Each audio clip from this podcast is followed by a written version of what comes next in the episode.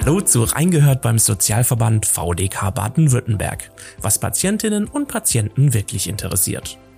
Hochwertiger Zahnersatz ist oftmals mit hohen Kosten verbunden. Nicht alle Leistungen werden von der Krankenkasse übernommen. Welche Kosten übernommen werden und welche nicht, das klären wir in dieser Folge mit VDK-Patientenberaterin Jilka Pinteric.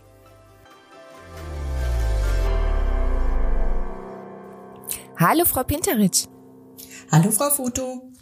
Frau Pinteric, zum Glück gibt es den Zahnersatz, denn so können fehlende Zähne ersetzt werden. Was ist denn genau ein Zahnersatz und wie grenzt sich die, der Begriff von der klassischen Zahnbehandlung ab? Zur klassischen Zahnbehandlung gehören zum Beispiel Zahnsteinentfernung, Zahnfüllungen, Wurzelkanalbehandlungen, aber auch Zahnfleischbehandlungen. Dabei geht es um die Zahnerhaltung. Also die Zähne sollen so lange wie möglich durch die Behandlung erhalten bleiben. Wenn Zähne durch Karies sehr geschädigt sind oder äh, wenn ein Zahn komplett fehlt, dann erfolgt die Behandlung mit Zahnersatz. Also das ist die Versorgung mit Kronen, Brücken, Prothesen oder Implantaten. Also alles, was nicht eine Behandlung wie zum Beispiel eine Füllung impliziert? Genau, eine mhm. Füllung, das wäre eine klassische Zahnbehandlung. Wenn mhm. aber die Füllung eben nicht mehr möglich ist, weil der Zahn so sehr geschädigt ist, dann kommt eben die Krone zum Beispiel. Mhm. Und, Und das ist Zahnersatz. Und nun gibt es ja die Regelversorgung. Was bedeutet denn dieser Begriff Regelversorgung oder was ist das? Die Regelversorgung ist die Standardversorgung mit Zahnersatz. Also es ist die Versorgung, auf die Sie als gesetzlich Versicherte Anspruch haben. Die Regelversorgung wird in einer Richtlinie von den Krankenkassen und der Zahnärzteschaft festgelegt. Für jeden Zahnbefund wird festgelegt, was die Regelversorgung ist. Zu den Befunden zählt zum Beispiel äh, die zahnbegrenzte Lücke im Frontzahn- oder Seitenzahnbereich oder äh, der komplette zahnlose Ober- oder Unterkiefer. Ähm, ein Beispiel wenn ein Zahn so weit zerstört ist, dass eine Füllung nicht mehr möglich ist, dann ist die Regelversorgung im Seitenzahnbereich eine Metallkrone aus Nicht-Edelmetall. Im Zahnfrontbereich äh, gehört auch die Teilverblendung der Krone zur Regelversorgung, also damit der, Ta der Zahn, die Krone dort äh, eben zahnfarben ist. Von den ermittelten Durchschnittskosten für die Regelversorgung übernehmen die Krankenkassen 60 Prozent mit Bonusheft 70 beziehungsweise 75 Prozent. Sie haben also beim Zahnersatz grundsätzlich einen Eigenanteil zu zahlen. Mhm. Und was ist ein sogenannter Festzuschuss zur Regelversorgung? Die gesetzlichen Krankenkassen, die, äh, die beteiligen sich am Zahnersatz mit einem festen Zuschuss. Äh, der ist in der Festzuschussrichtlinie äh, festgelegt. Also dort in dieser Richtlinie sind Befunde aufgelistet, stets mit dem jeweiligen Festzuschuss, den die gesetzliche Krankenkasse zahlt. Und diese Zuschüsse werden jedes Jahr neu festgesetzt.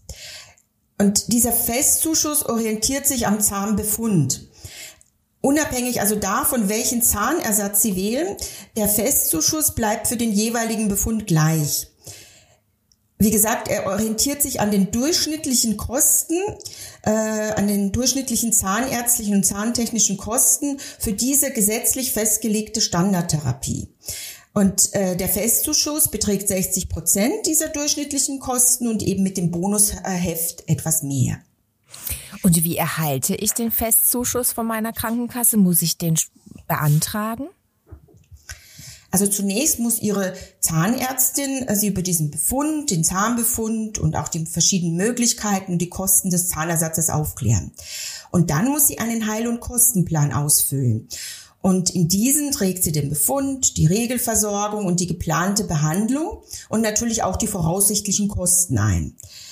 Dann reichen Sie oder auch die Zahnärztin den Heil- und Kostenplan bei der Krankenkasse ein. Die Krankenkasse prüft, ob die Voraussetzungen für den, Fos, äh, für den Festzuschuss äh, vorliegen und setzt dann eben diesen Festzuschuss fest. Erst wenn der Heil- und Kostenplan von der Kasse genehmigt ist, dann darf auch die Zahnersatzbehandlung beginnen. Und dieser Heilkostenplan ist dann nach Genehmigung ein halbes Jahr gültig.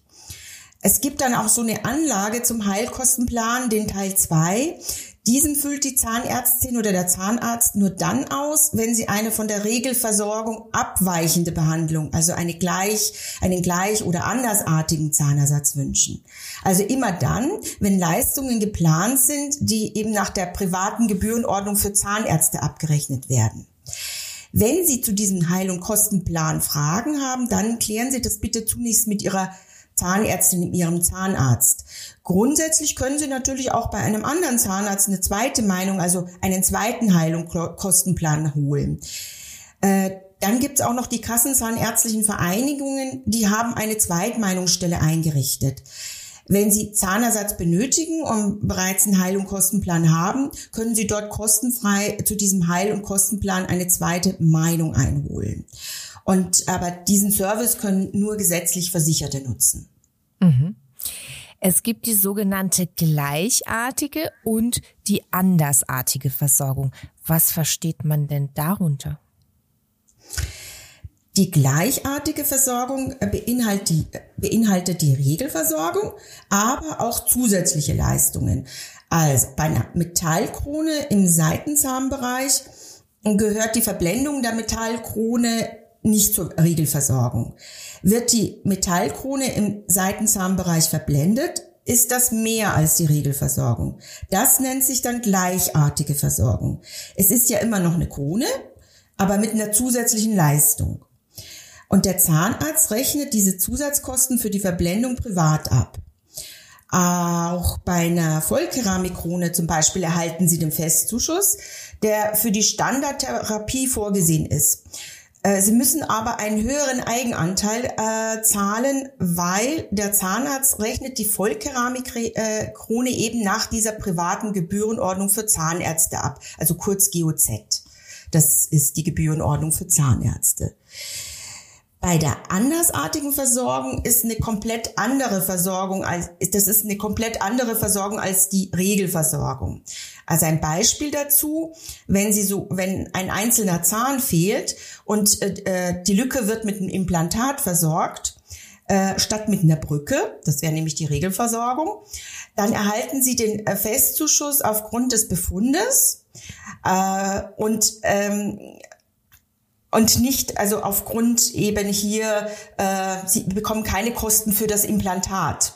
Das ist nur ausnahmsweise. Also das Implantat ist eben keine Kassenleistung. Äh, Kassenleistung kann es im Ausnahmefall sein, wenn's, wenn eine äh, konventionelle prothetische Versorgung ohne Implantate nicht möglich ist und besonders schwere Fälle vorliegen. Also Beispielsweise bei größeren Kiefer- oder Gesichtsdefekten. Äh, die können ihre Ursache haben in Tumoroperationen oder Unfällen oder auch äh, bei einer dauerhaft bestehenden extremen Mundtrockenheit nach einer Tumorbehandlung. Diese besonders schweren Fälle sind auch in einer Richtlinie geregelt und Sie sollten das mit Ihrem Zahnarzt besprechen, ob bei Ihnen so eine Ausnahmeindikation vorliegt, wenn eben hier eine Implantatversorgung vorgeschlagen wird. Solche Fälle müssen nämlich von der Krankenkasse begutachtet werden. Also immer vor Beginn der Behandlung den Antrag bei der Kasse stellen. Und was hat sich seit dem 1. Oktober 2020 geändert? Also das ist die Höhe des Festzuschusses zur Regelversorgung. Die hat sich eben zum 1. Oktober 2020 geändert und dies hat sich erhöht von 50 Prozent auf 60 Prozent. Also der Eigenanteil der Versicherten für die Regelversorgung reduziert sich damit grundsätzlich auf 40 Prozent. Ähm mit dem Bonusheft kann ich höhere Festzuschüsse von meiner Krankenkasse erhalten. Wie funktioniert das mit dem Bonusheft genau? Hm. Ja, also Sie bekommen mit dem Bonusheft höhere Festzuschüsse. Äh, und zwar dann, wenn Sie regelmäßig einmal im Jahr bei Versicherten unter 18 Jahren zweimal im Jahr zur zahnärztlichen Kontrolluntersuchung gehen. Äh, dann bekommen Sie einen höheren Festzuschuss. Äh, sind Sie zum Beispiel die letzten fünf Jahre vor der Zahnersatzbehandlung regelmäßig zur Untersuchung gegangen, dann erhöht sich der Festzuschuss von 60 auf 70 Prozent.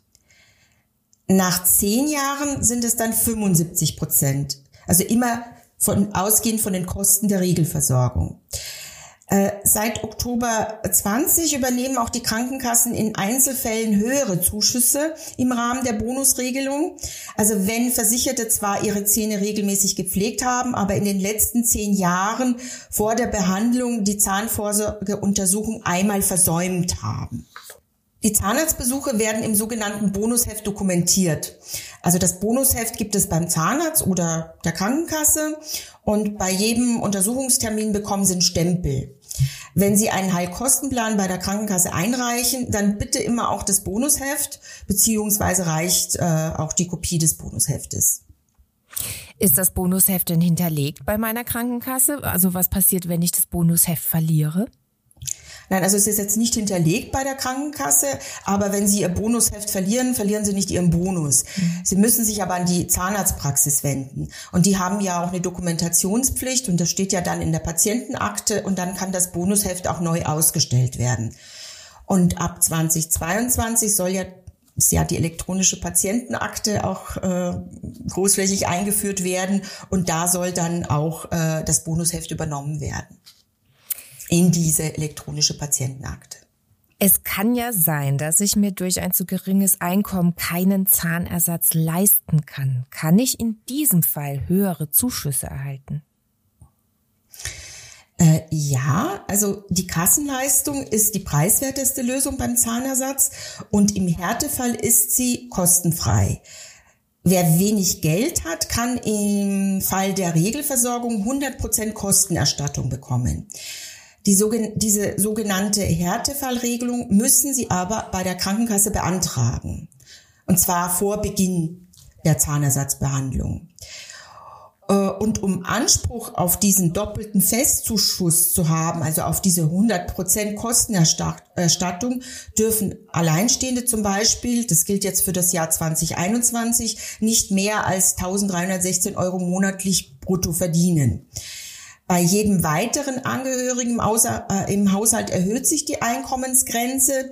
Also zum Beispiel jetzt in 2021, wenn noch ein weiterer Angehöriger im Haushalt ist, sind es 1809,50 Euro im Monat. Anspruch haben neben Menschen mit äh, diesem geringem Einkommen auch Bezieher von BAföG, Sozialhilfe, Arbeitslosengeld 2, Grundsicherung im Alter, aber auch Heimbewohner, deren Unterbringung eben die Sozialhilfe trägt, sind äh, berechtigt äh, zur Härtefallregelung.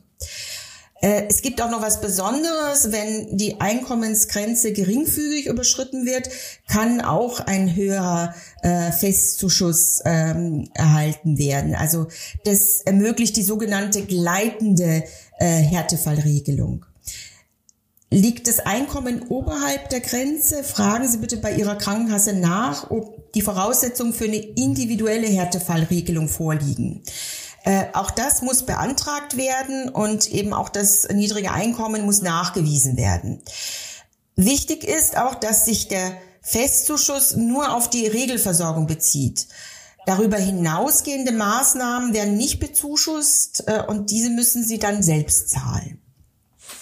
Gibt es denn aufgrund der hohen Kosten für Zahnersatz Statistiken darüber, wie viele Menschen auf einen Zahnersatz verzichten? Und ist das ein großes Problem in Deutschland?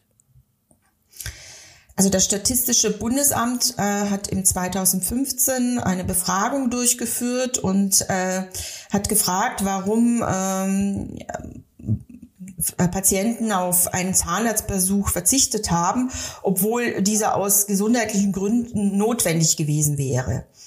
Äh, rund 48 Prozent der Befragten gaben an, dass sie aus finanziellen Gründen auf einen eigentlich notwendigen Zahnarztbesuch verzichtet haben. Bei armutsgefährdeten Erwerbstätigen waren es sogar rund 64 Prozent, die nicht zum Zahnarzt gegangen sind, weil sie die Kosten fürchteten. Viele Menschen können demnach die Eigenanteile, die für Zahnersatz fällig werden, nicht bezahlen. Deshalb fordern wir als Sozialverband VDK, dass Zahnersatz bezahlbar gemacht werden muss und Geringverdiener und Menschen mit kleiner Rente müssen auch ohne Eigenanteil einen Zahnersatz erhalten.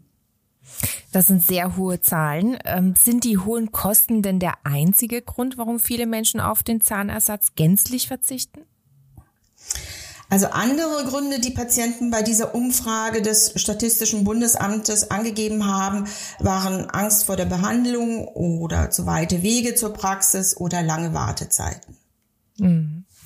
Kann ich meine Kosten für den Zahnersatz in meiner Steuererklärung geltend machen?